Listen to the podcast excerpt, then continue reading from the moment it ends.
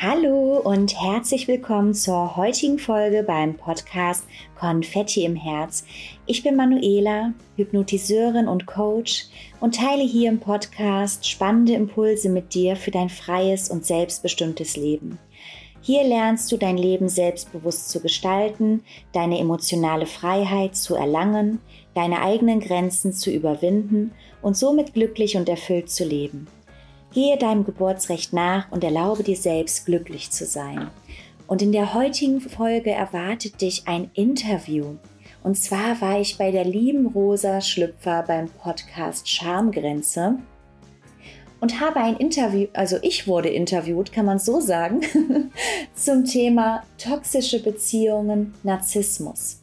Der Podcast von der lieben Rosa Schlüpfer dreht sich rund um Lieben, Lust und Leidenschaft. Und hier werden Grenzen und Schamthemen gesprengt. Und wir haben uns hier die Zeit genommen und uns das Thema toxische Beziehungen und Narzissmus angeschaut. Ein sehr spannendes und vor allem bewegendes Thema. Und dich erwarten hier heute jede Menge Gänsehautmomente. Wir sprechen über ungesunde Beziehungen und wie man es schafft, sich davon zu lösen. Ich selbst war ja sieben Jahre in einer Beziehung mit einem Narzissten, also in einer toxischen Beziehung. Und ich erzähle euch, was der Unterschied zwischen toxischen und Narzissmus ist, also toxischen Beziehungen und Narzissmus, woran du erkennst, ob du dich in einer Beziehung mit einem Narzissten oder in einer toxischen Beziehung befindest. Dann reden wir über die sexuellen Beziehungsebenen, wie diese in meiner Beziehung waren. Und ich erzähle euch, wie ihr aus dieser Beziehung, wenn ihr das möchtet, rauskommt und wie ich selbst den Absprung geschaffen habe. Ich wünsche euch ganz, ganz viel Spaß und Freude und ja, und freue mich, dass ich bei diesem Interview bei der lieben Rosa Schlüpfer dabei sein durfte. Und das wird ein Zweiteiler werden, nur damit ihr schon Bescheid wisst. Hier ist Teil Nummer zwei und wenn ihr Teil 1 noch nicht gehört habt, dann bitte ich euch doch einfach noch zu Teil 1 rumzuzwitschen, also Folge 74. Hört sie euch super gerne vorweg an, bevor ihr euch Teil 2 anhört. Das ist super spannend und bringt euch definitiv weiter, bevor ihr hier Teil 2 hört. Also, ich wünsche euch jetzt ganz viel Spaß bei dieser Podcast-Folge.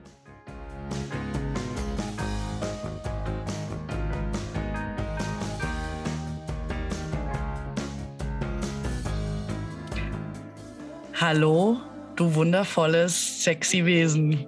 Wir sind immer noch dran oder wieder dran. Ich habe gesagt, wir machen eine zweite Folge draus, weil es so spannend ist und äh, ich tatsächlich hier noch ganz viele Fragen an die liebe Manuela vom Podcast Konfetti im Herz hab, hat, habe. Äh, es geht immer noch um toxische Beziehungen, ungesunde Beziehungen und Narzissmus. Und ja, Manu, ich begrüße dich wieder. Ja, so schön, dass ich wieder hier bin. Ich freue mich total, weiter mit dir in diesen Themen einzutauchen, liebe Rosa. Ja, sehr schön. Schön, dass du wieder da bist. ähm, ja, wir haben in der letzten Folge ganz viele tolle Sachen klären können. Ähm, ich würde einfach mal damit einsteigen, wenn jemand jetzt hier zuhört und ja, sich vielleicht auch noch nicht so genau sicher ist, ob er in einer ungesunden, toxischen Beziehung ist oder sogar mit einem Narzissten, mit einer Narzisstin, heißt das Narzisstin, ja. zusammen ist. Wie merke ich das denn? Was sind so Anhaltspunkte, die, wo man eigentlich hellhörig werden muss? Es fängt ja schon am Anfang an. Es ist übertrieben viel Love-Booming, was du in der Kennenlernzeit ähm, erfährst. Also was ist normal und was ist übertrieben viel? Das ist natürlich nicht immer ein Indikator dafür, dass du mit einem Narzissten zusammen bist, aber es ist das erste Warnhinzeichen. Ja, also einfach ein bisschen achtsam umgehen. Ähm, am Anfang ist es ja auch so, er möchte ganz viel über dich wissen und beobachte einfach mal, ob sich das wandelt, dass es sich irgendwann nur noch um deinen Partner dreht oder um deinen eventuell zukünftigen Partner. Manchmal ist man ja auch in so einer, ich weiß nicht, was es ist. Äh, wir haben zwar Sex und wir verstehen uns gut, aber ah, ja. es ist ja keine genau richtig. Friends auch, with benefits, ja. Genau, weil es gibt ja auch einige, die wollen sich nicht binden ne, und die halten dich immer warm, haben aber vielleicht auch drei andere neben dir. Ja. Ähm, Was ja grundsätzlich nicht schlimm ist. Hatten wir ja in den letzten schlimm. Folgen mit Polyamor. Ne? Aber da sollte man vielleicht offen dann drüber kommunizieren, natürlich. wie das gestaltet ist. Wenn es dann natürlich so ist, dass du, ähm, dass es eigentlich schon in die Richtung geht, dass man ein Paar ist, was monogam ist, dann ist das vielleicht wieder was anderes. ja. Ähm, Wenn es Polyamor, ja, dann tobt euch aus, würde ich sagen. Ja. Wer da auch gerne noch mal reinhören will, hört gerne in Folge 11 und 12 rein. Polyamorie, offene Beziehung. Genau.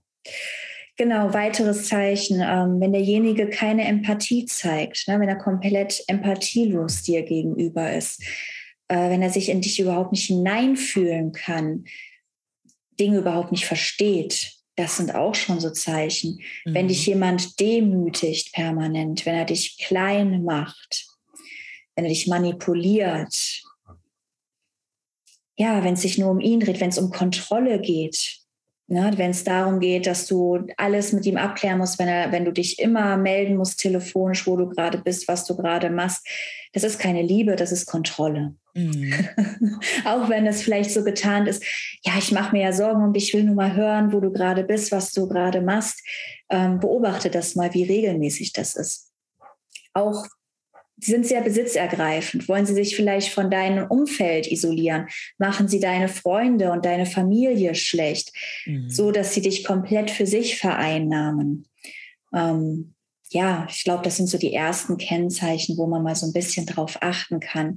Ich würde sagen, überall achtsam hergehen, wo du dich nicht mehr du selbst fühlst, wo ja. du nicht du selbst sein kannst, ähm, wo du merkst, Grenzen werden übertreten derjenige achtet dich nicht oder du fühlst dich in irgendeiner Form unwohl in der Beziehung. Mhm. Das heißt ja nicht immer, dass du mit einem Narzissten zusammen bist, aber vielleicht ist die Beziehung für dich toxisch, vielleicht ist die Beziehung für dich ungesund, vielleicht suchst du eine Erfüllung von Bedürfnissen bei dem Partner, ja. weil du ein Loch in dir hast, was du durch den Partner versuchst zu flicken, was ja auch ungerecht dem Partner gegenüber ist. Ne? Das muss man auch mal sagen.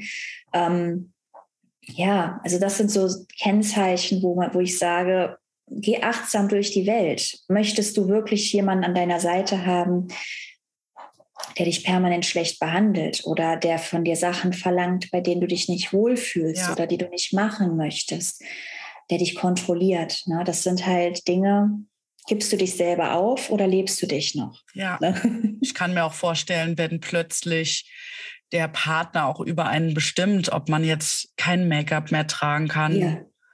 Oder viel zu viel Make-up und das ist man gar nicht. Oder halt auch sich vorher aufreizend vielleicht angezogen hat, weil einem das super gut gefällt. Und er sagt dann plötzlich nur noch Rollkragenpullover. Ja. Und ähm, kann auch umgekehrt sein. Es kann ja. auch sein bei Narzissten, dass die dir die Kleidung vor äh, so rauslegen. Ja. Es kann auch sein, dass derjenige das so tarnt, dass er mit dir eine Shoppingtour macht hm. und dich komplett neu einkleidet. Ja, okay. dass du, du, du, musst, du musst dir das so vorstellen. Manchmal wollen sie auch eine Vorzeigepuppe oder einen Vorzeigemann an der Seite haben. Ja, mhm. jemand, der, der komplett in die Gesellschaft in seinen Augen passt. Ja, mhm. der, der ihn selbst oder sie selbst schmückt. Du bist dann letztendlich das Accessoire. Ja. So hart das klingt, ja. aber du bist das Accessoire, mit dem er oder sie angeben möchte. Mhm. Okay. Wow, interessant. Ja, danke für die Einblicke und die Impulse. Ähm, die nächste Frage, die hatte ich, da hatte ich schon vorgeteasert in Folge 1. Neigst du dazu, solche Partner wieder anzuziehen? Und wenn ja, erkennst du das mittlerweile rechtzeitig? Und findest du diese Männer auch weiterhin attraktiv? Weil das ist ja auch so ein Muster. Das würde mich sehr interessieren gerade in dem Jahr, wo ich mich getrennt habe, habe ich unheimlich viele Männer angezogen, die genau auf die Beschreibung eines Narzissten oder eines toxischen Partners reinpassen. Also es ist nicht so, dass wenn du einen toxischen Partner hinter dir lässt, dass du danach keinen toxischen Partner mehr anziehst. Und das heißt nicht nur, dass dieser toxische Partner in einer Partnerschaft dir begegnet. Es kann auch im Freundeskreis sein, es kann auch in der Berufswelt sein. Okay. Ja, das muss man klar, ähm, also muss man klar sagen. Die Sache ist die, du musst deine eigenen Probleme lösen, weil es hat einen Hintergrund, dass du dich mit, äh, dass du dich von Narzissten oder von toxischen Männern angezogen fühlst und du hast etwas in dir, was der Narzisst erkennt. Das heißt, von 100 Frauen oder Männern wird er dich aus der Masse heraussehen, weil er genau weiß, dass du für ihn anfällig bist. Mhm.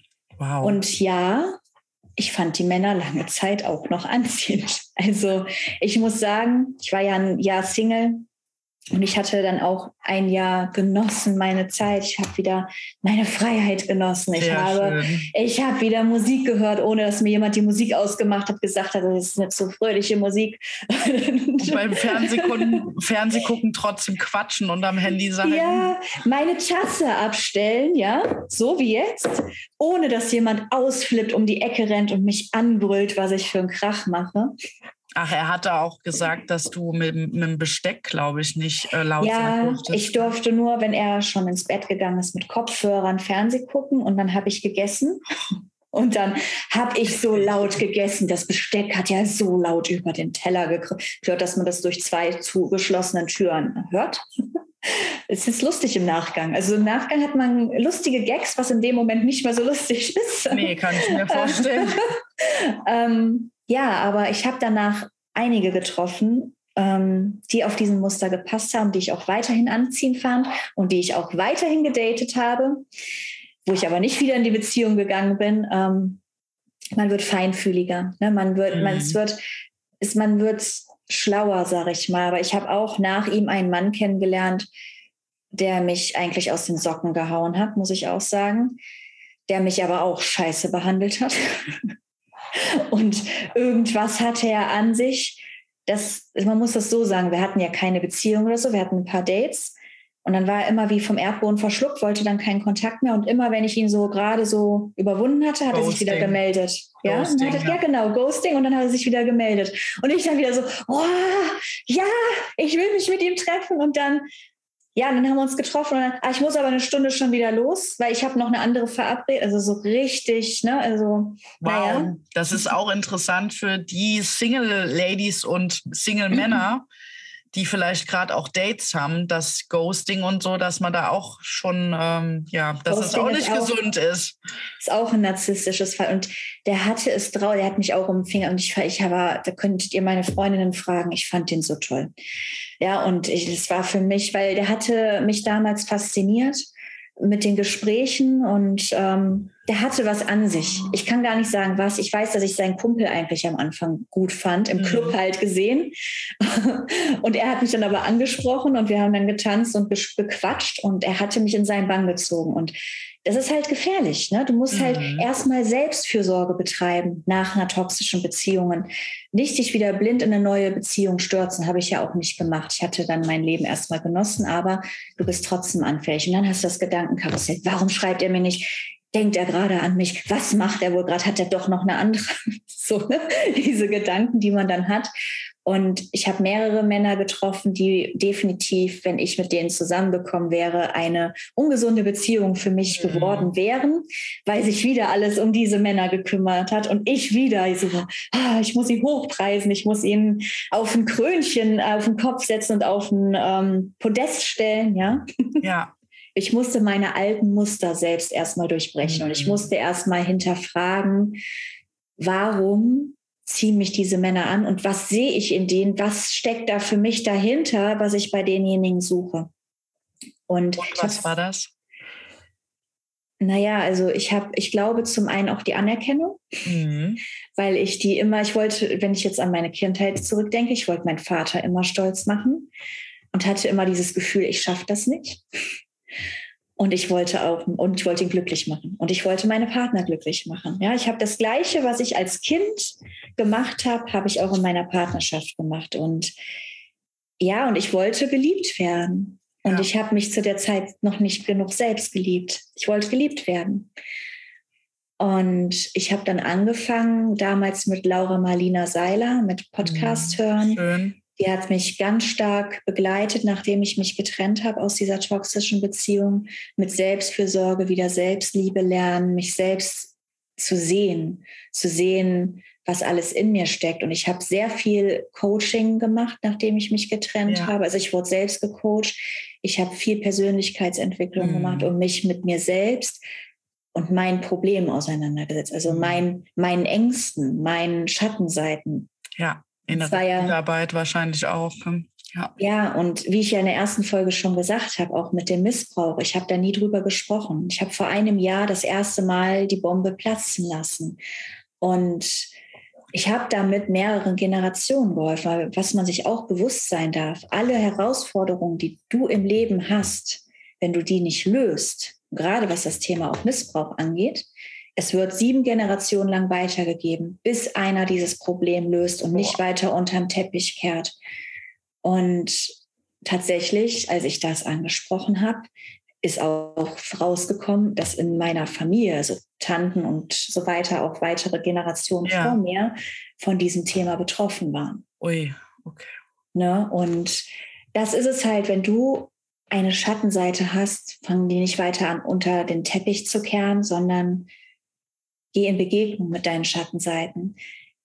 Lass deine Schattenseiten dich nicht kontrollieren, sondern nimm deine Schattenseiten liebevoll an der Hand, lass sie dein Beifahrer sein, sehe deine Schattenseiten, sag, es ist schön, dass du da bist, dass du, dass du mich auch warnst, dass du, ähm, dass du, dass du mir bewusst machen möchtest, was um mich herum passiert. Ich sehe dich, aber wir sind in Sicherheit. Ja. Also dieses nicht, mit, nicht, in, nicht im Kampf gehen, versuch's mit mhm. Leichtigkeit zu lösen. Das ist auch so, deine Ängste, lad die nicht zum Kaffeekränzchen ein, lad sie zum Kaffee to go ein. Ja, also sehe sie ja. und dann gib ihnen einen Kaffee to go und sag, ich wünsche dir viel Spaß beim Spaziergang.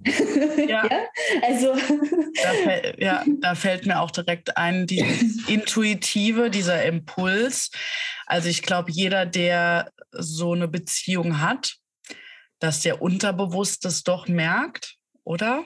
Und weil er, er merkt doch, dass da stimmt irgendwas nicht und dass man doch da auch seinen Impulsen auch folgen soll und die nicht ja, folge deiner Intuition. Genau, richtig. Höre auf deinen Körper, auf deine Intuition, auf deinen Gefühlen. Ne? Mm. Kehr die nicht beiseite, weil oft ist es dann so, du hast ja diese Up and Downs ne, in dieser genau, Beziehung. Genau, da komme ich gleich auch zu, das ist und, auch eine Frage noch. Mhm. Ja, und du denkst dir dann zwischendurch, boah, es ist alles so scheiße, du machst jetzt hier Schluss mit allem. Und dann kommt eine, eine, eine Hochphase und dann denkst du, ah, so schlimm war das gar nicht. Ich habe da total übertrieben reagiert. Ist doch jetzt wieder alles toll und das wird auch immer so bleiben und es ist nur leider nicht so.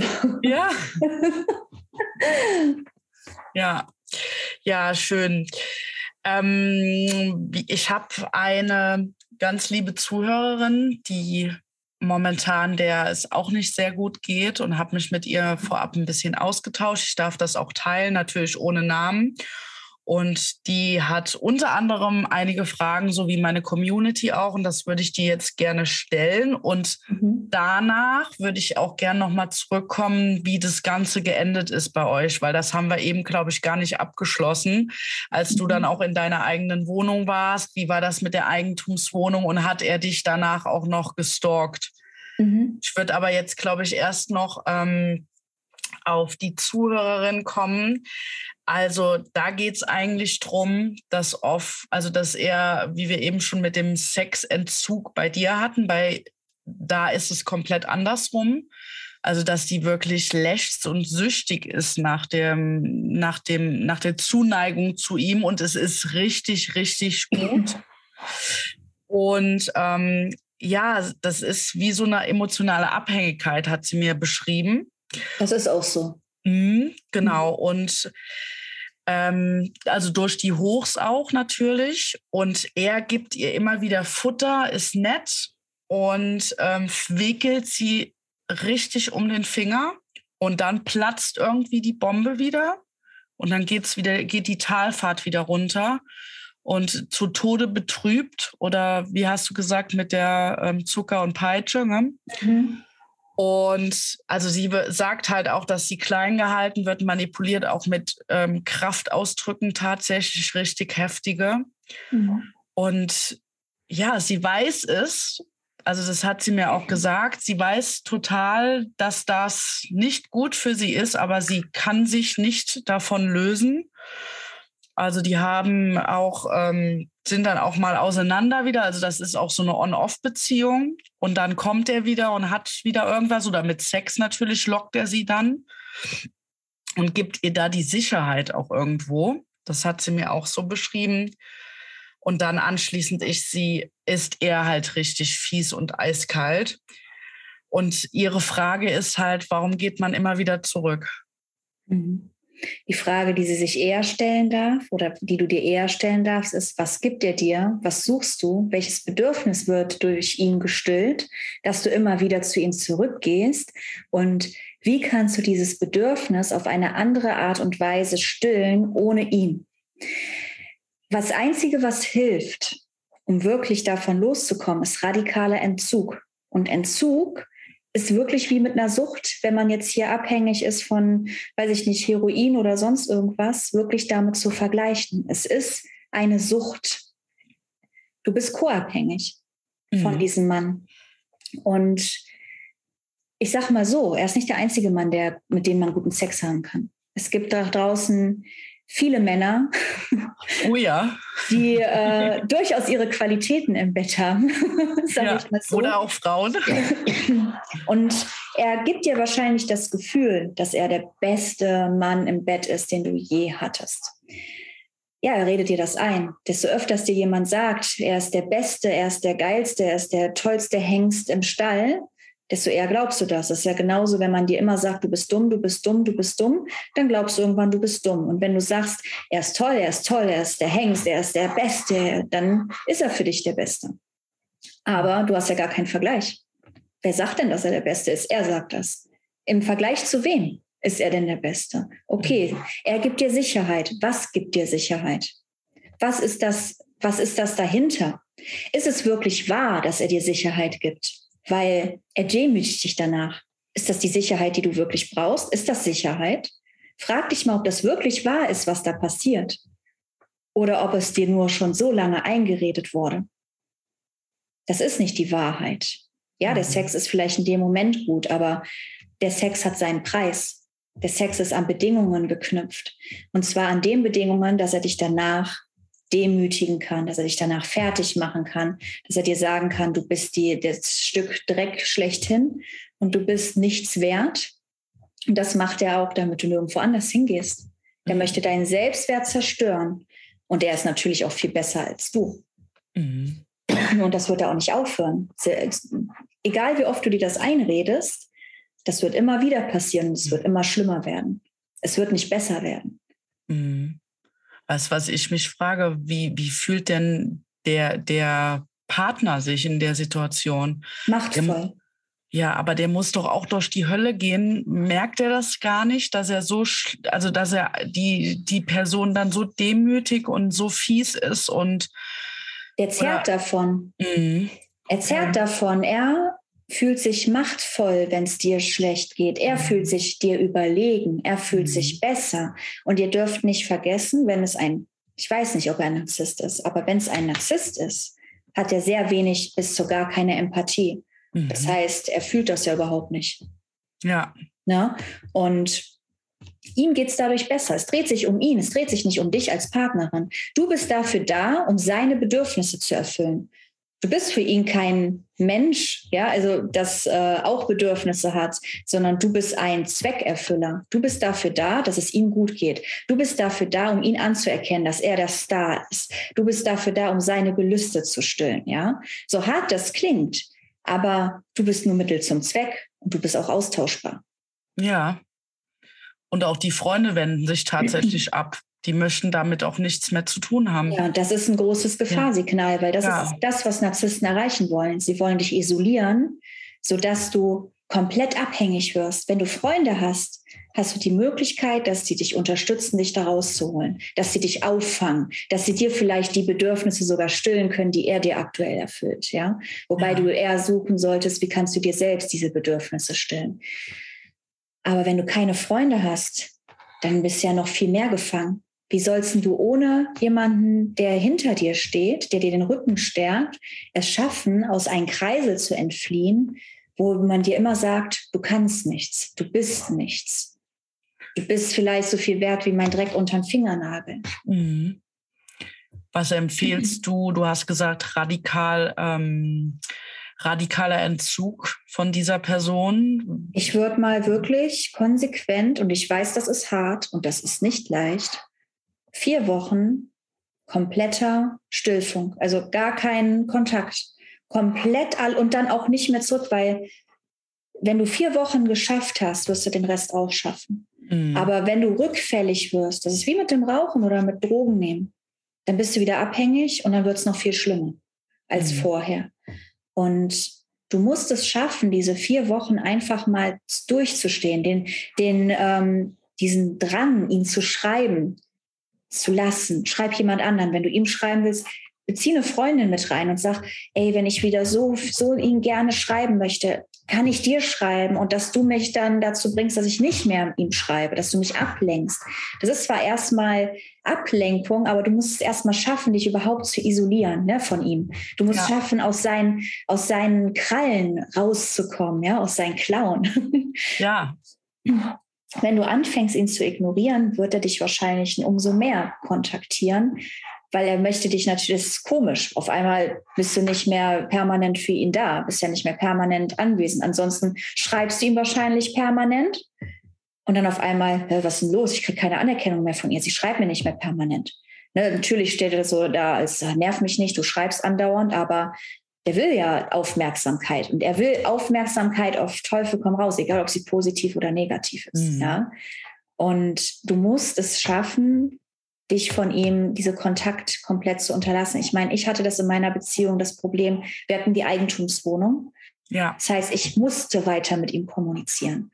Und das heißt, ich musste mich regelmäßig mit ihm treffen, weil er hat ja in der, ist in der Wohnung geblieben.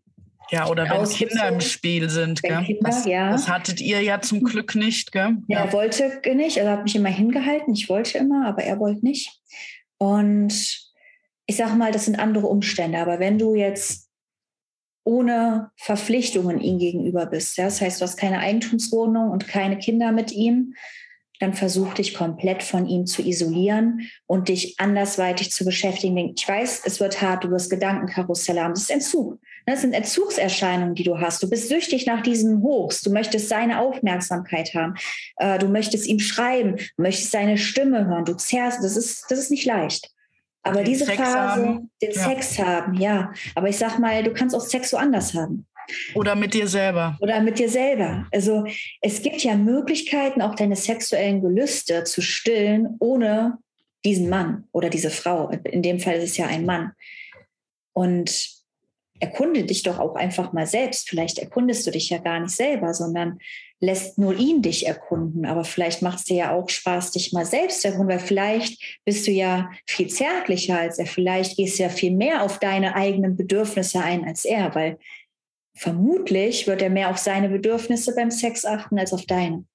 Mhm. Und ja, also ich glaube, ich bin der festen Überzeugung, ohne diesen kompletten Kontakt Kontakt null wird es nicht klappen, weil du immer wieder in diesen Rattenschwanz läufst. Ja? Also es wird immer wieder, das ist der Kreislauf, dass du wieder abhängig bist. Und wenn du es aber vier Wochen mal durchgehalten hast, ist es leichter, den Weg weiter zu gehen, dass du nicht wieder zurückgehst, weil du dann auch mal siehst, wie geht's dir denn, wenn er nicht da ist? Ja. Was hast du für Bedürfnisse? Wie kümmerst du dich um dich selber? Ähm, es gibt ja auch noch jemand anderen außer ihm. Und du findest dich selbst in dieser Zeit, wenn du es dir mal erlaubst, alleine zu sein. Ich weiß, es fällt sehr vielen schwer. Aber warum fällt es dir schwer, alleine mit dir zu sein? Weil du irgendwelche Probleme hast, die du noch nicht betrachtet hast und du hast Angst, diesen Problemen dich zu stellen. Und es ist ein Zeitpunkt gekommen, wo du dir erlauben darfst, dich mit deinem Problem an einen Tisch zu setzen und zu sagen, hallo Problem, Wir sind jetzt hier, um Lösungen zu finden, ja. dass wir wieder in Balance zueinander finden. Also ich liebe Probleme, kommt her. Ja. Ich nehme euch jetzt richtig im Arm und dann gucken wir, wie wir das Leben zusammen wuppen können. Das Leben wird immer aus Problemen bestehen. Das ist das Leben. Leben ist, sind Herausforderungen. Wenn du eine Herausforderung überwunden hast, wird eine neue Herausforderung kommen. Und das macht das Leben aber aus. Mhm. Ich sage auch immer, das sind Geschenke. Ne? Ja. Es sind Geschenke, weil du wächst daran. Jeder, der jetzt in einer Beziehung mit einem toxischen Partner ist, das klingt jetzt hart, wenn ich das sage, aber sieh es als Geschenk. Diese Beziehung macht dich stark.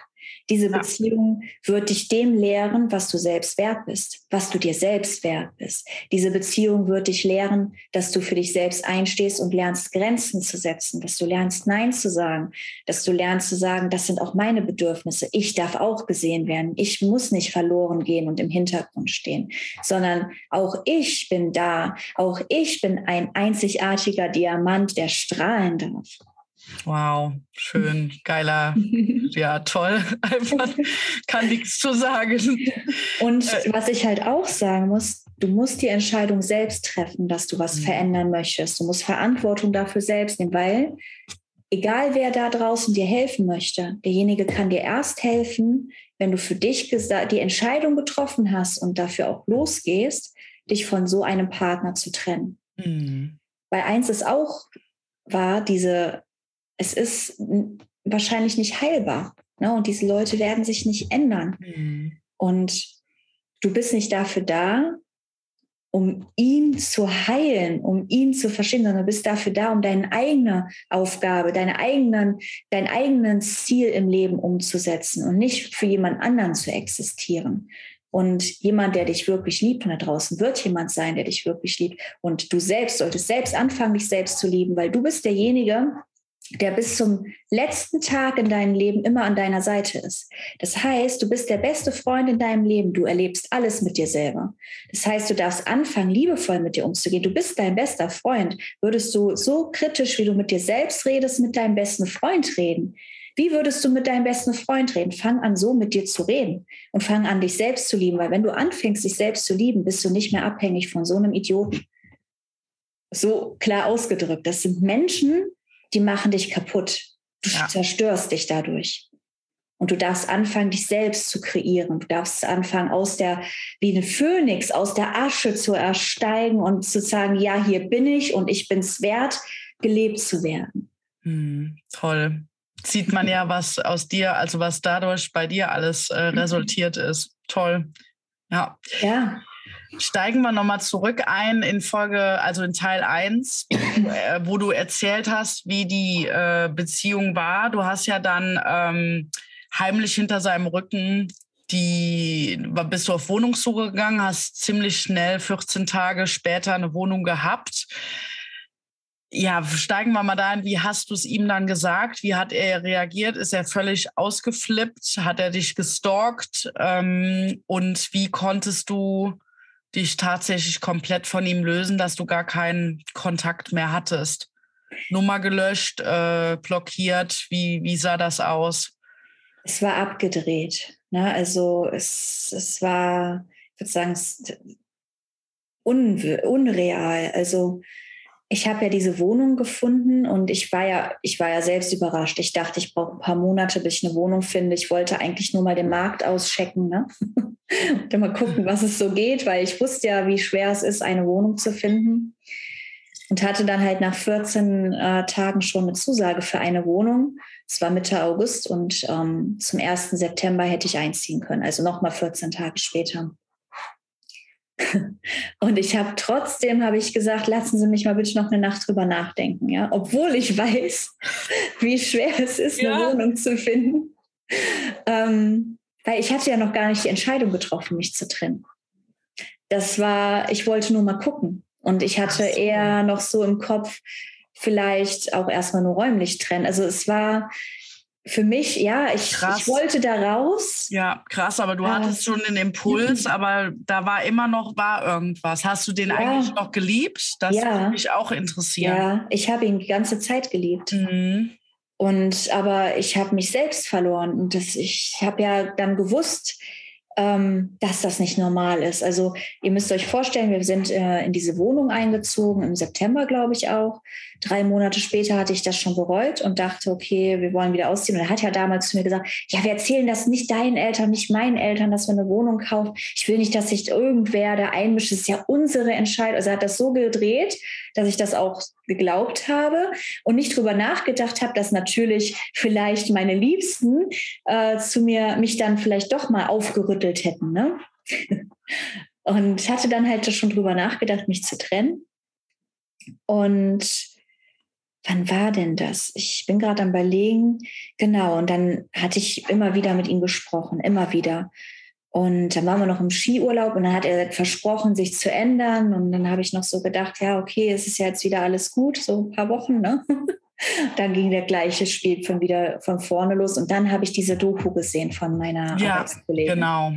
Und das war, ich weiß nicht mehr, ich, Februar, März oder so, mm. irgendwie so. Und da war das so, wo ich dachte, oh, krass. Und dann habe ich ja ihn angefangen zu testen, sein Verhalten, ob das mm. wirklich so ist. Ähm, und war ja dann überrascht, wie kreativ er wurde. Und wenn ich mein Verhalten geändert habe, das, das war wirklich dann richtig kreativ, damit er mich trotzdem verletzt und ähm, weiter kontrolliert. Und ich habe ihn ja aber die ganze Zeit geliebt, aber ich wusste ja, dass es, der Arzt hat damals in der Doku gesagt, wenn Sie sich eingefallen tun wollen und Ihnen Ihre Gesundheit wichtig ist, dann laufen Sie. Laufen Sie um Ihr Leben. Mhm. Das hat er gesagt. Mhm. Und ich habe dann auch angefangen, dass ich suche. Dann habe ich ja die Wohnung gesucht. Und dann wurde ich überrumpelt, dass ich da, äh, dass ich diese Zusage habe. Dann wusste ich auch erst nicht, was ich machen soll. Und dann hat er aber auch was gemerkt, weil ich bin nach Hause gekommen und ihr müsst euch vorstellen, ich habe jahrelang keine Blumen mehr bekommen oder so. Das war ja nur eine Anfangszeit. Ich kam nach Hause und dann war da ein Blumenstrauß, er war schon im Bett, Pralinen und eine Karte ich war komplett verdattert und ich habe so gedacht, der merkt irgendwas. Der merkt, dass ich mich anders verhalte. Und er war schon im Bett. Und am nächsten Tag hat er morgens noch zu mir gesagt, ach, schade, dass ich nicht deine Reaktion mitbekommen habe, wie du auf die Blumen reagierst. Und das ist ja eigentlich, wollte er nur wissen, wie, wie meine Reaktion war. Nicht, ob ich mich freue, sondern ja. wie ich darauf reagiere. Und an dem gleichen Tag bin ich wieder nach Hause gekommen, dann war noch ein Strauß Blumen, noch mehr Pralinen. Und ich war damit überfordert. Ne? Und dann ja, ich. ich saß dann in der Küche und ich habe das so gesehen. Und dann hat er eine Musik angemacht, den Song, bei dem wir uns kennengelernt haben, und meint zu mir, ja, ich will mich noch mal vorstellen, also ich will noch mal mit dir von vorne anfangen. Ich glaube, ich hatte davor sogar schon angesprochen, den Tag davor, deswegen, ich bin mir nicht mehr sicher, wie die Reihenfolge war, aber er hatte dann halt diesen ersten Song gespielt und ja, ich bin der und der und lass uns nochmal neu beginnen. Total absurd. Und ich saß dann da und war komplett fassungslos. Und dann hat er nur zu mir gesagt, ja, selbst wenn ich dir jetzt hier einen Heiratsantrag machen würde, würdest du nicht drauf reagieren. Das ist halt dann aggressiv geworden. Ne? Mhm. Ne? Dann habe ich gesagt, jeweils auch nichts ändern, es ist zu spät, es ist viel zu spät, genau. Ich, ich bin gerade in meinen Erinnerungen zu weit schon. Ich hatte schon davor mit ihm geredet. Er hatte das gemerkt, wie gesagt, und hatte dann halt angesprochen und ich habe halt dann eine räumliche Trennung angesprochen. Meinen ganzen Mut, weil er selbst angesprochen hat, dass irgendwas ja komisch mhm. ist.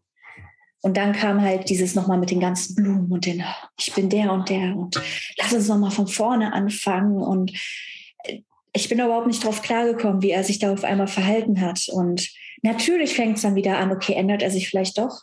Und ist das jetzt die richtige Entscheidung? Und solltest du das wirklich machen? Ah, ich bin da hart geblieben. Boah, ja, also irgendwas in mir drinne hat gesagt, du musst jetzt, ey, das Universum gibt dir gerade ein Zeichen. Du hast nach 14 Tagen eine Wohnung und du musst nur noch 14 Tage aushalten, dann bist du raus. Und ja. ich habe dann tatsächlich auch nicht direkt eine Trennung angesprochen, sondern eine räumliche Trennung. Ne, dass wir uns erstmal nur räumlich trennen. Und er ist dann irgendwie dann auch verschwunden zu seinem besten Kumpel und dann hat ja das Feuer erst angefangen. Ne, das war ja nur der, der, das Wind, was davor war. Okay. dann kam er zurück und dann wurde mir auf einmal unterstellt, ich wäre fremdgegangen. Sein bester Kumpel hätte gesagt, ich hätte mit dem Cousin von seinem besten Kumpel rumgeknutscht. Auf der Party, wo ich mit ihm zusammen war, mhm. wohlgemerkt, ja. Und ich so, was? Ja, also dann wurde der Spieß umgedreht und ähm, dann ging es dann auch irgendwie von seiner Seite eine komplette Trennung, was mir dann auch wirklich ähm, in den Karten gespielt hat. Aber wir haben ja noch zwei Wochen zusammen gewohnt und diese zwei Wochen waren für mich die Hölle auf Erden. Der hat mir das Leben so schwer gemacht. Wir haben noch im gleichen Bett zusammen geschlafen, obwohl wir ein Gästezimmer hatten. Ich bin nicht ins Gästezimmer gegangen. Ich weiß nicht warum. Ich habe neben ihm geschlafen, obwohl mir übel war, neben ihm zu liegen. Ja? Und ich konnte aber nicht im Gästezimmer schlafen. Ich kann euch nicht sagen, warum. Aber ich konnte mich nicht ins Gästezimmer legen. Ich habe keine Ahnung, was da äh, in mir abging. Und ich habe dann diese Wohnung zugesagt. Und dann durfte ich sein Werkzeug nicht mehr benutzen. Das heißt, und die Katzen, glaube ich, auch durftest du nicht mitnehmen, ne? Die Katzen, da hatten wir uns geeinigt, dass bis wir mit dem Umzug alles geklärt haben, dass sie übergangsweise noch bei ihm bleiben und dass ich, dass wir dann danach drüber reden. Was waren meine Katzen? Ne? Die waren auf mich angemeldet. Okay. Und dann hat er hinter meinem Rücken habe ich, hab ich eine E-Mail bekommen, als ich auf Arbeit war, von Tasso. Ja, die erfolgreiche Ummeldung ihrer Katzen. Die Besitz, der neue Besitzer ist der und der. Oh und, mein Gott.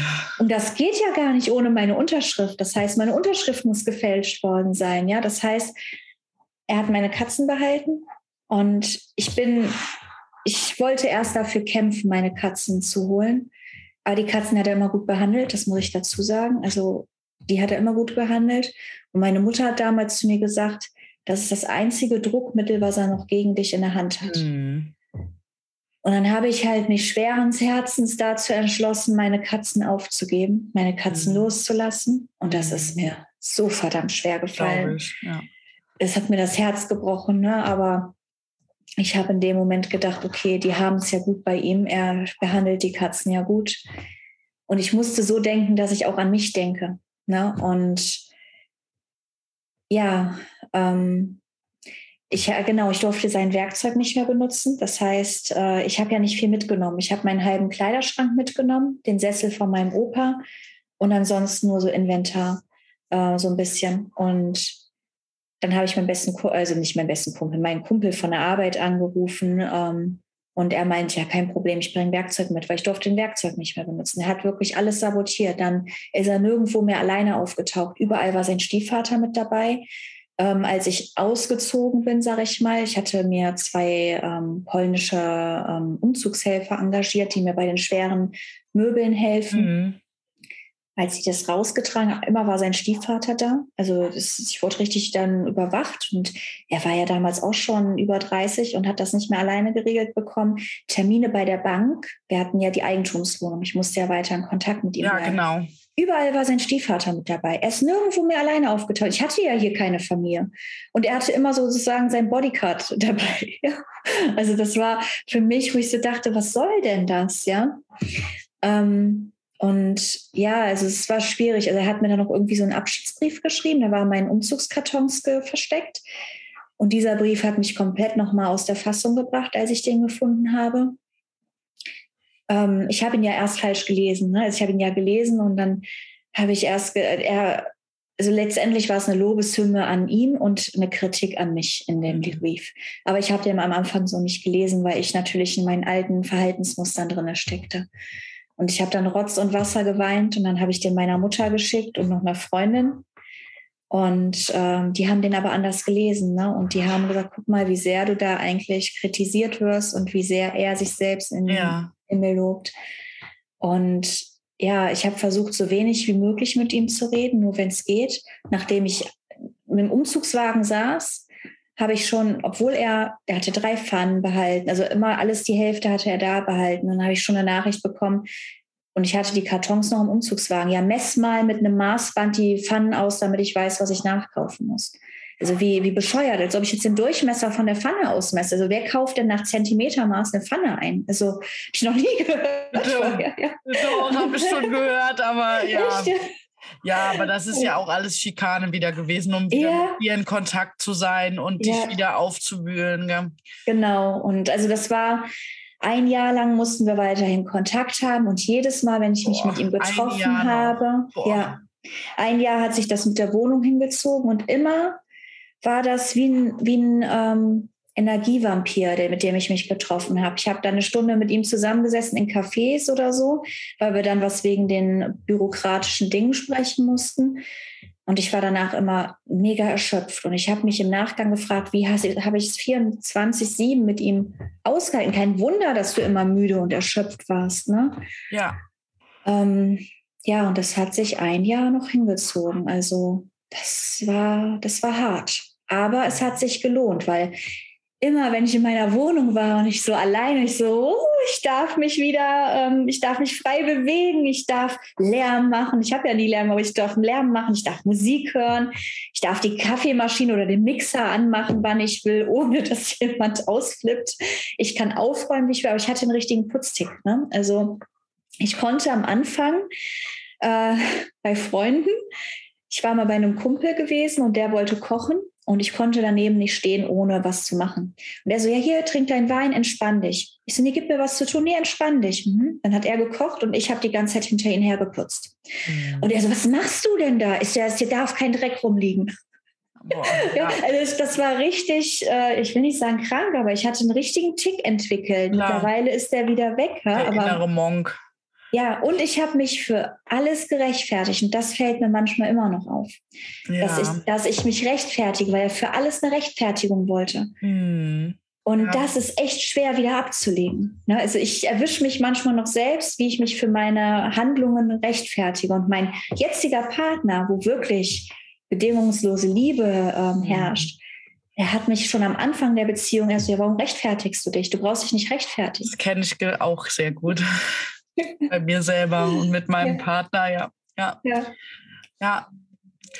Ja. Spannend. Ähm, wir haben schon geklärt, warum klammert man sich an 10 Prozent hoch und 90 Prozent tiefs? Das hatten wir eben schon gehabt. Das war auch unter anderem eine Community-Frage. Ähm, achso, sorry, ich hatte dich unterbrochen. War, war ich ähm, glaube nicht, oder? War noch was offen? War, war, alles, war, war alles gesprochen, glaube ich. Auf jeden Fall nach dem Jahr, als dann die Eigentumswohnung wahrscheinlich, als das alles fertig abgewickelt war, dann war dann Funkstille. Ja, also von meinerseits ja. Von ihm kamen an meinen Geburtstagen Nachrichten, mhm. ähm, Weihnachten, auch zu meinen Eltern, also zu meiner Mama. Ne, da hat er dann noch geschrieben. Ähm, es, es muss ich, und was ich halt erst im Nachhinein erfahren habe, weil mich meine Mutter davor schützen wollte, bis wir das mit der Eigentumswohnung erklär, also geklärt hatten. Seine Oma hat ja noch einen Brief an meiner Familie geschickt. Seine Oma ist mhm. auch sehr narzisstisch. Ja. Ähm, was, wenn ich nicht so eine gute Beziehung zu meinen Eltern hätte, die komplette Beziehung zu meiner Familie hätte zerstören können. Boah. Der Brief, der war zerstörerisch. Also sie hat mir den, meine, ich wollte ihn lesen, meine Mutter hat mir den gezeigt und, und da war ich ja, das war schon über ein Jahr dann her. Und da war das so, das ist alles nochmal hochgekommen, ne? das ist alles hochgekommen. Und ich wurde dann da hingestellt wie, ich sag mal, äh, wirklich wie so eine Nutte schlechthin. ähm, jemand, der ja nur Sex und Spaß und alles will. Mhm. Und er wurde hochgepriesen und das wäre eine Familienangelegenheit, dass äh, wir uns getrennt hätten. Und ich wurde da richtig schlecht geredet, wo ich mich dann im Nachhinein auch so gefragt habe, okay, wenn ich denn doch so schlecht bin, warum soll ich denn an seiner Partnerseite bleiben? Ne, warum ist das dann so schlimm, dass ich mich trenne? Ja. Könnt ihr euch ja glücklich schätzen, dass ich weg bin. Ne? Genau. Und also ich habe den Brief auch noch, weil ich mir irgendwann gesagt habe, den werde ich wahrscheinlich irgendwann mal vorlesen in einer Podcast-Folge. Ja. Habe ich noch spannend. nicht gemacht, aber das Hört war gerne rein. Konfetti im Herz. genau. also das war etwas, ähm, wo ich gesagt habe, und meine Mutter hatte den Brief immer in ihrer Handtasche, weil sie auch nicht wollte, dass der irgendwer findet. Ne? Mhm. Und dann hat sie mir den dann irgendwann übergeben. Ne? Und das war halt, das war für mich hart. Na, weil auch, weil ich da von meiner Familie so hingestellt wurde, wo ich, was ich nie, auch nie von seiner Oma erwartet hätte, dass sie mich da, meinen Ruf so zerstören will. Wer weiß, ob der das nicht selber geschrieben hat. Weiß man. Von der Handschrift würde ich schon sagen, war das seine Oma. Okay. Ich kenne ja ihre Handschrift, mhm. aber wer weiß, ob er nicht daneben saß oder was er ihr erzählt hat, das weiß ich natürlich ja. nicht. Ne?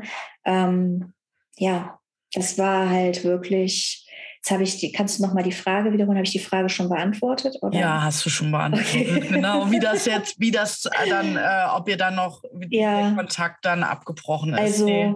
es kamen immer mal wieder Nachrichten, aber ich habe irgendwann nicht mehr auf die Nachrichten ja. reagiert. Und ja, ich habe damit abgeschlossen. Ne? Super. Und ja, das ist die Hauptsache und mhm. dass du gut äh, da rausgekommen bist und dass das ja dein zukünftiger Weg dann war als Coach auch. Also ja. das, das war das Geschenk da drin auch, gell? Ja. Weil und halt selber zu heilen wahrscheinlich. Ja, ja, ich bin halt, für mich ist es halt wichtig, wie gesagt, diese Unabhängigkeit im Leben der Menschen wieder zu kreieren. Ich mache das ja jetzt nicht nur noch in Form von Coaching für toxische Partnerschaften, Heilung, sondern auch in Form davon, dass ich äh, Menschen die Perspektive eines neuen Berufswegs geben möchte, indem sie ähm, die virtuelle Assistenz bei mir als Ausbildung erlernen können. Das ist ja jetzt die Beta-Gruppe geht jetzt im Mai am Start und im Sommer wird die A-Phase dann starten wo, wo Frauen und Männer lernen dürfen, äh, wie sie sich ein unabhängiges und selbstbestimmtes Leben aufbauen können in digitaler Arbeit, überall auf der Welt als virtuelle Assistenz. Schön. Und Dabei geht es aber nicht nur um die Theorie, sondern da fließt Hypnose mit ein, Blockadenlösungen. Also da werden halt auch äh, Mindsetarbeit, Heilungsarbeit stattfinden und am Ende sogar die Vermittlung an zukünftige ähm, Auftragsgeber. Also das ist ein großes Projekt und ein ganzheitliches Projekt, sodass du wirklich ganzheitlich über dich hinauswachsen kannst, ähm, dich selbst kreieren kannst mhm. und dir dein Traumleben erschaffen kannst. Und was ich euch allen da draußen sagen kann, alles ist möglich. Ja. Glaubt an das Unmögliche, weil es gibt nichts, was unmöglich ist. Und ihr dürft Grenzensprenger werden. Also, also es, sind, es existieren nur Grenzen, die ihr euch selbst setzt. Sind, die Grenzen sind nur in eurem Kopf. Und die Grenzen sind auch nur in eurem Kopf, wenn ihr denkt, ihr könnt euch von so einer Partnerschaft nicht lösen. Ihr könnt euch sehr wohl davon lösen. Ja. Ihr müsst euch erstmal entscheiden. Ihr dürft die Entscheidung treffen, ich möchte glücklich sein. Und mhm. diese Entscheidung beinhaltet, dass ihr keine toxischen Menschen in eurem Leben zulasst, sondern alles Gift, was euch beeinflusst, euch aus eurem Leben eliminiert. Und es heißt nicht, dass ihr nicht mehr wieder jemanden trefft. Das Leben stellt euch auf die Probe. Ihr werdet immer wieder jemandem begegnen. Mir ist es dann auch als Auftraggeber erschienen, jemand, ja, der für mich ungesund war mhm. oder die für mich ungesund war. In dem Fall war es eine Frau. Und ich habe es da aber nach drei Monaten beendet, weil ich es dann festgestellt habe und mhm. es mir mhm. aufgefallen ist und ich gesagt habe, bis hierhin und nicht weiter. Und meine Grenze trotzdem überschritten wurde. Und nachdem meine Grenzen überschritten wurden, habe ich gesagt, nein, das ist meine Grenze, du respektierst meine Grenze nicht. Also ist diese Partnerschaft oder in dem Form die Zusammenarbeit für mich beendet. Mhm. Na, und das, diesen Mut zu haben, für dich einzustehen, was hält dich davon ab? Und das zu überwinden. Das ist das Ziel. Ja. Oh, so schön, so schön. ähm, ganz zum Schluss jetzt, dann ähm, gehen wir nämlich ganz langsam ins Closing. Ich habe ja schon angekündigt. Manuela, was ist deine Schamgrenze? Das ist eine schwierige Frage. das sagt mir fast jeder. Meine Schamgrenze, wow. Oder wo du richtig, ja, aus deiner, ja, wo aus alles kribbelt, genau. Und wo du wirklich richtig Scham noch hast. Ich muss tatsächlich sagen, ich habe in den letzten zwei Jahren so innerlich aufgeräumt, dass ich jetzt, ich muss jetzt echt nachdenken, weil ich viele Schamgrenzen für mich beseitigt habe mhm. und über mich hinausgewachsen bin. Ähm, Jetzt muss ich, warte mal, jetzt ist es wirklich schwierig. Ja. Äh. Kein Problem, überleg ruhig kurz.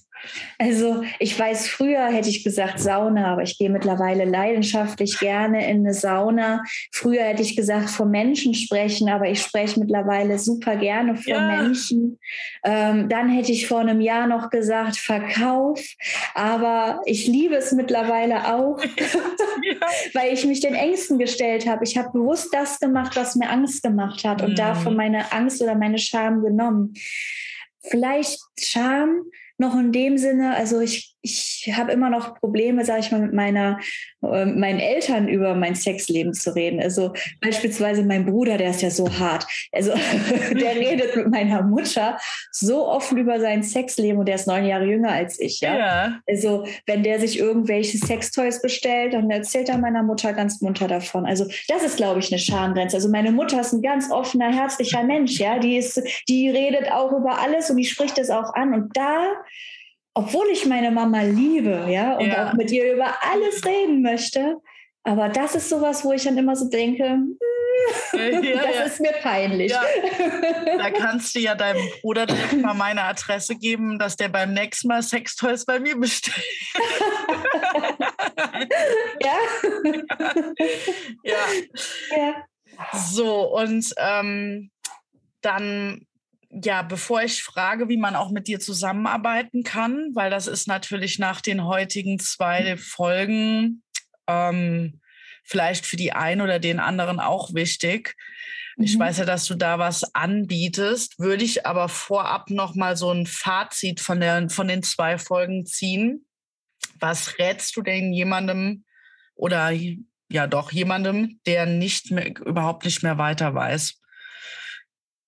Mach eine Bestandsaufnahme deines Lebens und eine Bestandsaufnahme deiner Beziehung. Also stell dir wirklich die Frage, was sind die Pros und Cons meiner Beziehung? Also was mir geholfen hat, ich habe Tagebuch angefangen zu führen, während der Beziehung noch. Und ich habe das Tagebuch nicht zu Hause gehabt, sondern auf Arbeit, damit er das nicht findet. Und ich habe jeden Tag aufgeschrieben, wie er mit mir umgeht.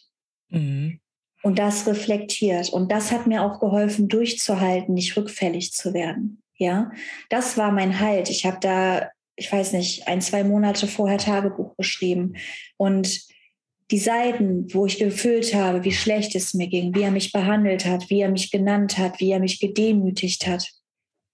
Ich würde sagen, 90 Prozent meines Tagebuchs war mit ähm, Demütigungen gefüllt, mit Dingen, die mich klein gemacht haben, und nur 10 Prozent waren schön. Und dann, wenn du dann deine Ergebnisse aufnimmst, das kannst du auch rückwirkend machen. Du kannst auch einfach mal aufschreiben, wie hat er dich den letzten Monat behandelt?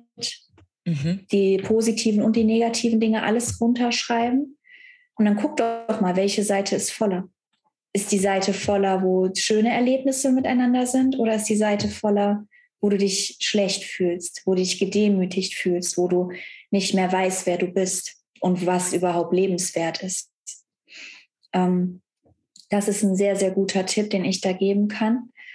Das hilft, also eine Bestandsaufnahme zu machen. Ich biete da, ich, das mache ich immer, auch wenn ich nachher nochmal auf mein Programm komme, ähm, mit meinen Klienten immer auch in Form von Hypnose eine Bestandsaufnahme deines Lebens, deiner Beziehung, damit du überhaupt erstmal Klarheit findest. Wo stehst du? Klarheit finden ähm, auch mal schauen, was für Bedürfnisse hast du und werden deine Bedürfnisse gesehen? Kennst du überhaupt noch deine Bedürfnisse? Meistens kennst du deine eigenen Bedürfnisse gar nicht mehr. Hm. Ja, also ich glaube, das ist so der wertvollste Tipp, mir anzuschauen, bin ich überhaupt glücklich? Ist das, mhm. was ich lebe, überhaupt erfüllend für mich? Und warum möchte ich mit jemandem zusammen sein, der mich schlecht behandelt? Ja. Ja, ich glaube, das ist jetzt schon mal ein guter Tipp. super, super. Ja, du äh, hast mir vorab erzählt, du hast ein Zwölf-Wochen-Programm, wo genau. du ähm, Frauen und Männer begleitest mhm. die auch aus einer toxischen Beziehung oder wenn die mit einem Narzissten zusammen sind, dass die da rauskommen. Ja. Äh, erzähl gern mal da was drüber, wie man auch mit dir in Kontakt treten kann. Äh, wir verlinken sowieso alles in den Show Notes. Mhm. Ähm, ja, genau. also ich habe ja zwei Webseiten, einmal zum Thema toxische Beziehungen, Narzissmus, Hypnose und die Webseite, ähm, wie du ähm, dir selbst dein Leben kreieren kannst als virtuelle Assistenz. Ähm, das Zwölf-Wochen-Programm geht darum, wie du dich aus toxischen Beziehungen befreien kannst. Wobei ich da auch immer empfehle, geh erstmal den Schritt der Trennung. Weil solange du in der Beziehung feststeckst, also der Trennung oder der Isolation, dass du dich von ihnen abkapselst, Weil solange er oder sie um dich herum ist, wirst du nicht schaffen, in die Heilung zu gehen, weil er dich immer manipuliert. Du musst erstmal selbst den ersten Schritt gehen. Trennung. Das ist der erste Schritt, wenn toxische Beziehungen heilen sollen. Und der zweite, also ich biete dann ein Zwölf-Wochen-Programm an ähm, wo es darum geht, eine Bestandsaufnahme von deinem Leben, von deiner Beziehung zu machen, wo es darum geht, dich mit deinen Ängsten auch zu konfrontieren, Selbstliebe wieder zu leben, Gespräche mit der Vergangenheit zu führen, ein eigenes Liebesgelübde an dich selbst zu schreiben, also die Auferstehung deines Selbst, wenn du es so möchtest, inkludiert mit der Heilung der toxischen Beziehung. Weil wenn eine toxische Beziehung heilen soll, musst du dich selbst erstmal wieder kennenlernen. Du musst wissen, wer bin ich? Wer ist mein wahres Ich? Und was ist überhaupt liebenswert an mich? Ich muss lernen, mich selbst zu lieben. Und dann muss ich lernen, Narzissmus zu verstehen, hinter den Fassaden blicken zu können, das in Zukunft auch immer zu erkennen, damit es dir nicht wieder passiert. Mhm und dann lernen, in die Selbstliebe zu gehen. Selbstliebe ist ein großes Thema meines zwölf Wochen Programms, weil ohne Selbstliebe kannst du dieses Thema nicht heilen. Und ähm, ich arbeite halt auch mit Hypnose, wenn derjenige dafür offen ist. Wenn nicht, dann nur mit Coaching. Aber mit ja. Hypnose ist es leichter, weil du dein Unterbewusstsein mit einbeziehst. Ja, und dann geht es hinterher in die Heilung. Darfst ja, wenn du kein Arzt oder Heiler bist, darfst nicht sagen Heilversprechen, aber es geht darum, ja, dass du die Wunden, die du hast, dass du die wieder flickst, dass du, dass du wieder zu dir selbst findest und in Zukunft nicht mehr co-abhängig bist. Also wir gucken uns auch ganz intensiv Co-Abhängigkeit an. Dann die spezifische Narzissmusform, was bist du überhaupt, mit welchem Narzissmus bist du konfrontiert? Ne? ähm, so dass und dann hinterher ins Loslassen und ins Frieden kommen mit dem, was passiert ist und ja, loslassen und heilen wird am Ende noch mal eine Rolle spielen. Und das ist in diesem zwölf Wochen Programm und es gibt bewusst ein zwölf Wochen Programm in eins zu eins Coachings mit mir, weil du dir wirklich vorstellen musst, dass das wie ein Entzug ist und du brauchst Routine, um da rauszukommen. Du brauchst neue neue Rituale du brauchst Unterstützung, du brauchst jemanden, der dich da nicht, der, wenn du zurückfällig wirst, der dich an die Hand nimmt und sagt, ich, du bist stark, du schaffst das, ich glaube an dich. Und das brauchst du in dem Moment. Du brauchst jemanden, der an mhm. dich glaubt, der dich unterstützt und dir sagen kann, was passiert, wenn du wieder im Gedankenkarussell ähm, gerätst. Das ist auch etwas, du kriegst da von mir erste Hilfe-Kits, sag ich mal. Was passiert mit den Gedankenspiralen, wenn du ihm wieder schreiben möchtest, wie wenn du wieder rückfällig wirst. Ähm, da gebe ich erste Hilfemethoden mit an der Hand. Das ist mein Zwölf-Wochen-Programm, was ich anbiete. Und habe da auch schon ganz tolle Erfolge mit Kunden erzielt.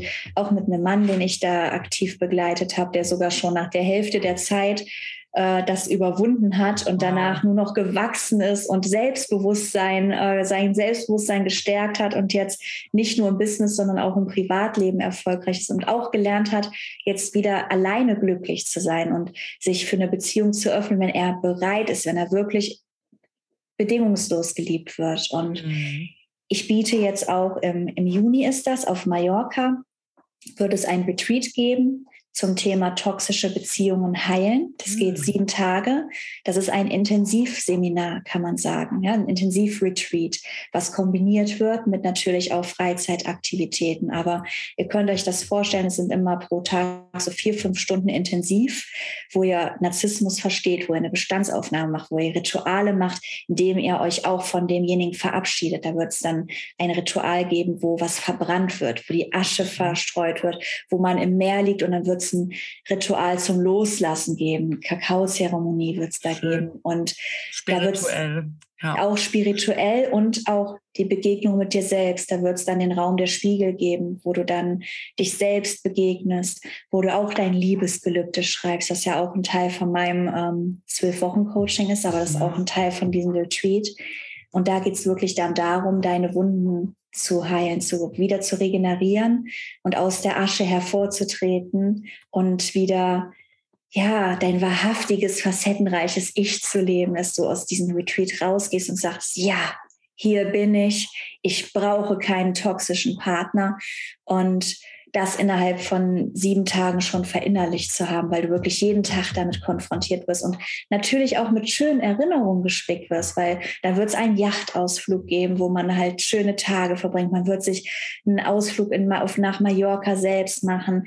Ähm, dort wird auch viel Meditation eine Rolle spielen, weil ich mache das zusammen mit der lieben Dunja die dann auch meditiert. Yoga wird dann auch noch eine Rolle spielen. Also es ist wirklich so ein rundum ähm, Wohlfühlen danach auch. Und auch mit Hypnose, es wird auch Hypnose mit einfließen, weil ich bin der Meinung, dein Unterbewusstsein muss mit hochgeholt werden, weil ihr müsst wissen, wir sind wie ein Eisberg, was im Wasser ist. Die Bewusstseinsebene ist nur die Spitze ja. vom Eisberg, die rausschaut. Und die Unterbewusstseinsebene, da ist alles gespeichert, da ist so viel.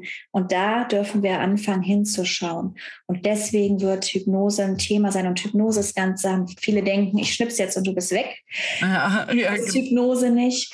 Hypnose kann man ähnlich setzen mit einer Meditation, nur dass sie noch viel tiefgreifender ist und aufräumt ne, und mhm. Dinge hervorholt ähm, und dich über dich hinauswachsen lässt und Blockaden lösen lässt. Und ja, und das ist die Form für toxische Beziehungen, wo man mit mir arbeiten kann. Und dann die andere Form ist halt, wie ich vorhin, ich glaube in Folge 1 schon erzählt habe, ja. die Ausbildung zur virtuellen Assistenz.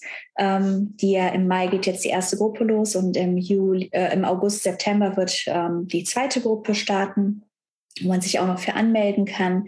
Da geht es dann darum, dir dein eigenes, selbstbestimmtes Leben zu kreieren als virtuelle Assistenz. Du kriegst dann mein komplettes Know-how aus meinen letzten, ähm, ich weiß gar nicht, wie lange arbeite ich schon, also 12, 13 Jahre Erfahrung kriegst du da von mir mitgegeben. Und das ist halt auch kombiniert Theorie, ähm, um direktes Umsetzen, weil du diese auf, dieses Gelernte direkt bei mir dann als virtuelle Assistenz auch schon ähm, umsetzen kannst und dann auch am Ende die Möglichkeit hast, ähm, an einen Kunden direkt vermittelt zu werden, wo es dann vielleicht auch so eine Art Speed-Dating, virtuelle Assistenz und ähm, Kunde Social geben Media wird. Auch, ne? Genau, Social Media, das spielt alles eine große Rolle. Also da ist wirklich ein großes Spektrum abgedeckt und da auch dort Mindset-Arbeit, Hypnose wird da alles mit einfließen deine Identität herauszukristallisieren, sodass du wirklich dein wahres Ich leben darfst.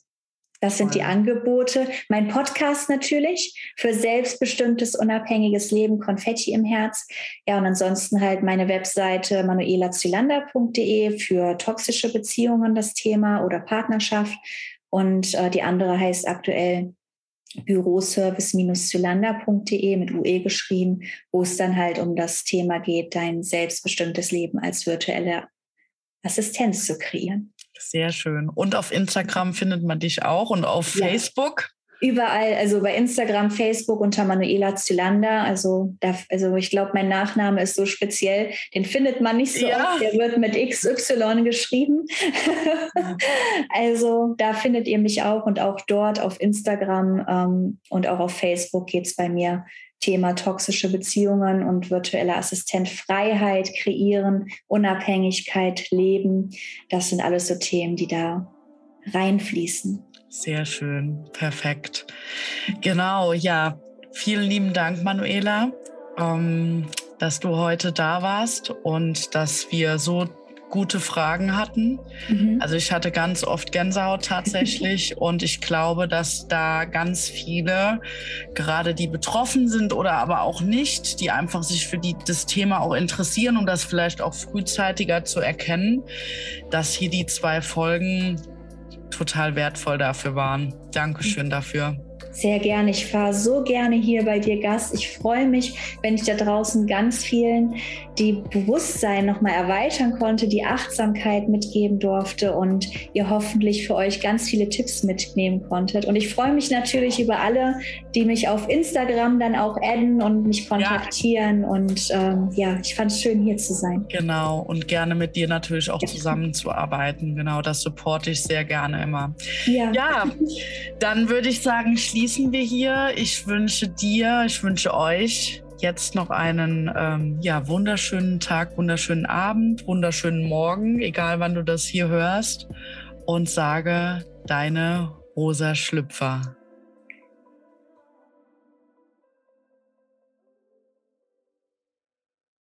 Vielen Dank, ihr Lieben, dass ihr bei der heutigen Folge von Konfetti im Herz wieder mit dabei wart und auch immer so fleißig zuhört. Wenn ihr keine Folge verpassen wollt, dann abonniert doch gleich den Kanal. Du wirst dann immer daran erinnert, wann eine neue Folge herauskommt. Und ich freue mich natürlich auch über eine 5-Sterne-Bewertung, damit sehr viele Menschen diesen Podcast finden können. Denn nur gemeinsam können wir es schaffen, dass Frauen und Männer da draußen in der Welt frei und selbstbestimmt ihren eigenen Weg gehen, ihre eigenen Träume und Visionen verwirklichen und einfach sie selbst sein dürfen, ihr wahrhaftiges Ich leben und Licht zum Leuchten bringen. Das ist meine Mission und ich freue mich, wenn ihr mich dabei unterstützt. Und ich möchte diesen Moment nochmal nutzen, um dir von einer Möglichkeit zu erzählen, die ich kreiert habe, um dich dabei zu unterstützen, dir dein freies und selbstbestimmtes Leben selbst zu kreieren. Und zwar biete ich eine Ausbildung zum virtuellen Assistenten, zur virtuellen Assistentin an, gemeinsam mit der lieben Martina Marinelli. Und wir haben eine Ausbildung kreiert, die auf vier Säulen basiert. Und zwar ist die erste Säule Nummer eins, dass ihr die klassische Theorie natürlich vermittelt bekommt und was ihr so als virtuelle Assistentin alles wissen müsst, was du alles können musst. Du wirst alles Step by Step von uns beigebracht bekommen und gehst mit einem sehr guten Werkzeugkoffer an der Hand in diesen Job hinein.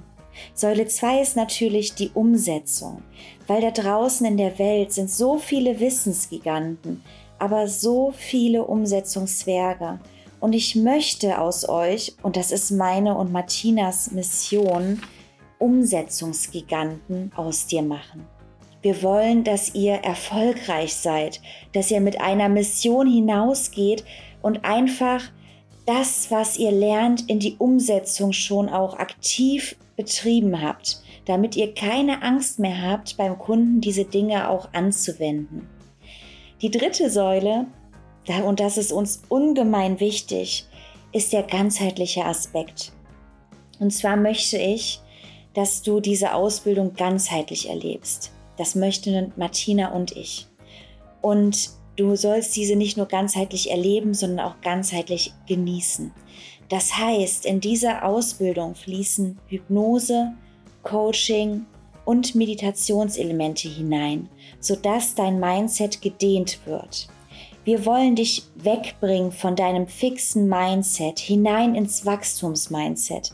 Dein Bewusstsein soll gesprengt werden und du sollst deine vollen Potenziale leben können. Und das ist die Säule Nummer drei, auf die diese Ausbildung einfach aufbaut. Säule Nummer vier, das ist das große Future auch in dieser Ausbildung. Und ich kenne das da draußen in dieser Form noch nirgendwo. Und zwar ist das, dass wir dir die ersten Jobs vermitteln. Und zwar werdet ihr während und nach der Ausbildung die Möglichkeit haben, direkt die ersten Jobs als virtuelle Assistenz zu ergattern. Wir machen mit euch Challenges. Wir bringen dich und die Firmen, die zukünftigen Kunden und Auftraggeber, bringen wir gemeinsam mit dir zusammen. Du musst dir das so vorstellen, wie ein Speed-Dating zwischen Firmen, Unternehmen, Coaches und virtuellen Assistenten, sodass du auch schon deine ersten Jobs direkt am Anfang ergattern kannst, schon während der Ausbildung und direkt auch aktiv wirst und auch die ersten Erfolgserlebnisse für dich verschreiben kannst. Und ja, einfach, dass es eine Win-Win-Situation auch ist dass du mit einem guten Gefühl diese Ausbildung startest, in deinem ersten Aufträgen startest, das erste Geld verdienst. Und das wollen wir mit dieser Ausbildung bringen. Das heißt, ich fasse das jetzt nochmal zusammen. Säule 1 ist die Theorie. Säule 2 ist die Umsetzung. Säule 3 ist Coaching, Mindset und Hypnose. Und Säule 4 ist die Chance, die Möglichkeit, die ersten Auftraggeber zu ergattern. Das heißt letztendlich die Möglichkeit auf die erste Jobvermittlung. Und genau diese Möglichkeit wollte ich dir einmal kurz vorstellen. Es gibt bereits eine Warteliste für die nächste Ausbildungsrunde im September voraussichtlich. Die erste Ausbildungsgruppe ist gerade gestartet Mitte Mai. Also wir sind gerade mittendrin. Und wenn auch du ein Teil der Ausbildung sein möchtest, trag dich doch am besten gleich in die Warteliste ein. Den Link hierzu findest du in den Shownotes. Und alle die, die sich bereits in der Warteliste eintragen und bei der Ausbildung dabei sind, erwartet auch eine kleine Überraschung. Und das Schöne in der Ausbildung ist, dass wir alles von der Ausbildung aufzeichnen werden. Das heißt, du kannst dir auch nach der Session nachträglich erneut diese Session anschauen, um dein Wissen weiter zu vertiefen und um auch deine Fragen nochmal tiefgründiger zu bearbeiten. Ansonsten schreib dich einfach gerne in die Warteliste ein, sicher dir deine Überraschung, wenn du bei der Ausbildung dabei bist. Sei dabei, wenn es im September wieder losgeht und wir aus dir einen virtuellen Assistenten, eine virtuelle Assistentin machen und du einfach dein volles Potenzial leben darfst, aus dir herauskommen darfst, in die Ortsunabhängigkeit gehen darfst. Ja, und dein Traum endlich wahr wird. Du darfst deine Vision endlich kreieren und leben. Und das wollen wir mit der Ausbildung erschaffen. Ja, ich freue mich, wenn du mit dabei bist. Und ich freue mich natürlich auch, wenn du in der nächsten Folge wieder mit zuhörst und wieder mit dabei bist. Und ich wünsche dir bis dahin einen wunder, wunderschönen Tag und denk immer dran, erlaube dir glücklich zu sein. Birthright Happy Life, deine Manuela.